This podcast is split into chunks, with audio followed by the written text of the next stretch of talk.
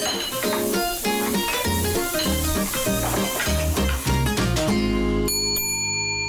Olá, olá, ilustres chefes de vossas cozinhas que por esta altura já estão aí a aproveitar como deve ser e como gente grande e informada as ramas do alho francês, já não descascam as cenouras uh, com as dicas da Sofia Magalhães. É mestra em cozinha sustentável e tem sido a minha convidada nestas últimas três semanas. A Sofia acredita que nada se perde na cozinha e para provar isso até lançou o livro Da Raiz à Rama nada se perde, tudo se cozinha. Hoje vive em sintonia com a natureza e eh, faz da sua cozinha um laboratório de sustentabilidade. Ela está carregada de bons conselhos, de boas dicas. Nós, a semana passada, uh, falámos do meal planning e da importância de planear uh, refeições para, para a semana. De facto, perde-se ali assim um bocadinho de tempo, mas depois ganha-se muito no, no decorrer da, da semana. Hoje vamos para a preparação das refeições, não é? Para o chamado meal prepping. É isso. Disse bem, não disse, Sim. Sofia? Olá. Olá, Sandra. Portanto, chegou a hora, a hora É de hora. desvendar então os segredos da meal prepping e como é que se faz isso e depois como é que se guarda a comida. Há aqui tanta coisa. Vamos começar com aqui com aquilo que achas que são truques para otimizar o tempo eh, e os recursos vá, na, na preparação das refeições. Ok. Se calhar começávamos por aí. Sim, vamos começar por aí. Ahm, por exemplo, num- vou dar aqui um exemplo prático. Num restaurante, quando alguém vai cozinhar, faz uma coisa que se chama mise en place. E mise en place é o quê? É preparar logo todos os alimentos e separar para depois, na hora de cozinhar, já estar tudo cortadinho, já está tudo individualmente acondicionado, não é? E é só chegar e tirar E tirar e Exatamente. concluir e E então isto é algo que nós podemos fazer também em casa. Depois de fazermos o planeamento, já sabemos o que é que cada dia vamos cozinhar, por exemplo, se quisermos cozinhar dia a dia, também podemos cozinhar tudo de uma vez. Isso aí é, é como vocês quiserem. Ahm, mas tendo o planeamento, eu já sei que vou esta semana tenho receitas que vou utilizar batata doce, cenoura, peixe, carne, o que seja, não é?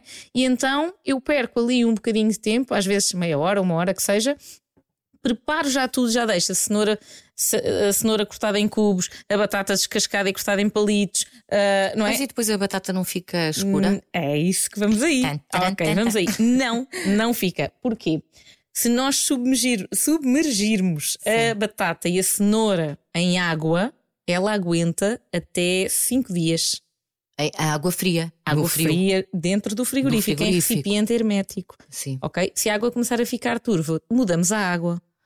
E Boa. fica a cenoura sempre impecável e a batata também e muitas outras coisas que podemos guardar assim, ok? Como por exemplo os, Os nabos, os legumes, exatamente. Por exemplo, se forem couves, ou se forem, por exemplo, os brócolos, a, a, a couve-flor, que são eh, alimentos de agora, não é? Desta época, por exemplo, aguentam perfeitamente até 5 dias num recipiente hermético.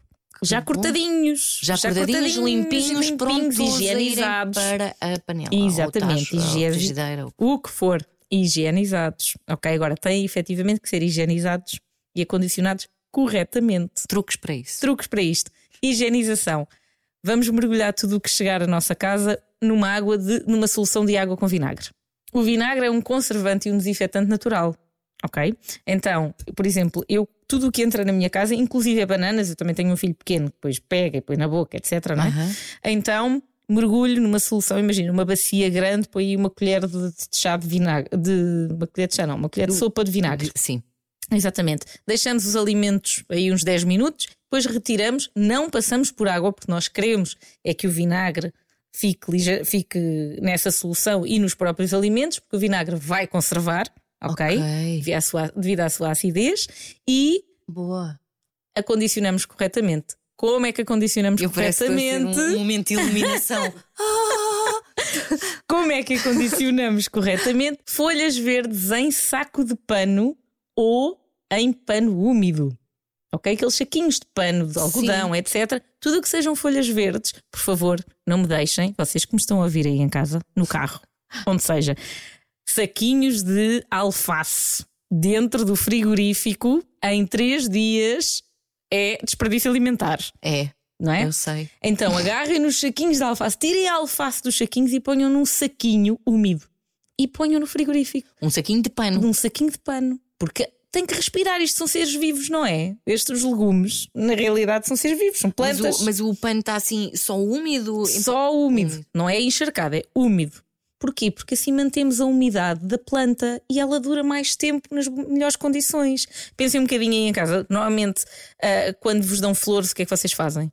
Vamos em água. Exato. Porquê? Para, para, para elas sim, mimicar, um digamos assim. Um mais. Exatamente, para imitar o que elas teriam, não é? Sim. No, no, no seu habitat natural, digamos assim. Sim. E nós precisamos de fazer exatamente isso também aos nossos legumes não é? As nossas folhas verdes, especialmente as folhas verdes. Folhas verdes em saquinho de pano ou enroladas em pano úmido duram mais de uma semana impecáveis. Ok. Ok. Já limpas? Sempre limpas, porque quando as coisas vêm da terra, têm bactérias que também funcionam contra, não é?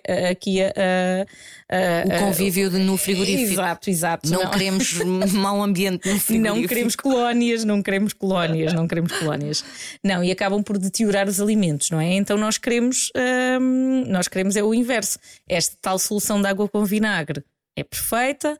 Um, para higienizar, uhum. não é? Uhum. E também para conservar e depois colocar e acondicionar como deve ser cada alimento. Isto é, é impecável. Para facilitar depois a meal prep, é cortar já cada alimento como ele vai para aquela receita. Ok? Exato. Claro, se vocês vão usar uma couve em juliana passado sete dias, aí não vos aconselho a cortar, não é? é Com logo. tanto tempo Sim. de antecedência. Mas se vão utilizar daí a dois ou três dias, já está, já é problema. trabalho que fica feito. E depois, na hora de cozinhar, é muito mais fácil. Muito Você mais. já tem as batatas cortadas, as cenouras claro. cortadas, as... já Sim. está tudo, é só pôr tudo para dentro da panela e já e está espetacular, não é? Ótimo. Mais, agora passamos para outro tema que, que eu acho que também eh, os nossos ouvintes devem ter algumas dúvidas, assim como eu, sobre isso, que tem a ver com depois a, a congelação dos alimentos. Imaginando que fazes uma, uma emenda para a semana toda. Quais são as melhores práticas para então congelar alimentos? Então vamos aqui um bocadinho atrás, que é o que é que fica bom congelado? Ok? Exato. Então, tudo o que sejam pratos que têm muito molho, ok? Portanto, feijoadas, caril, uh, o rancho, uh, estas, estas os coisas. Estufados, estufados assados, as moquecas, os. Pronto. Tudo o que tenha muito molho congela super bem, porque o molho protege, digamos assim, tudo o resto. Não é? é. Outras coisas que também uh, congelam bem, tudo o que está envolto em massa.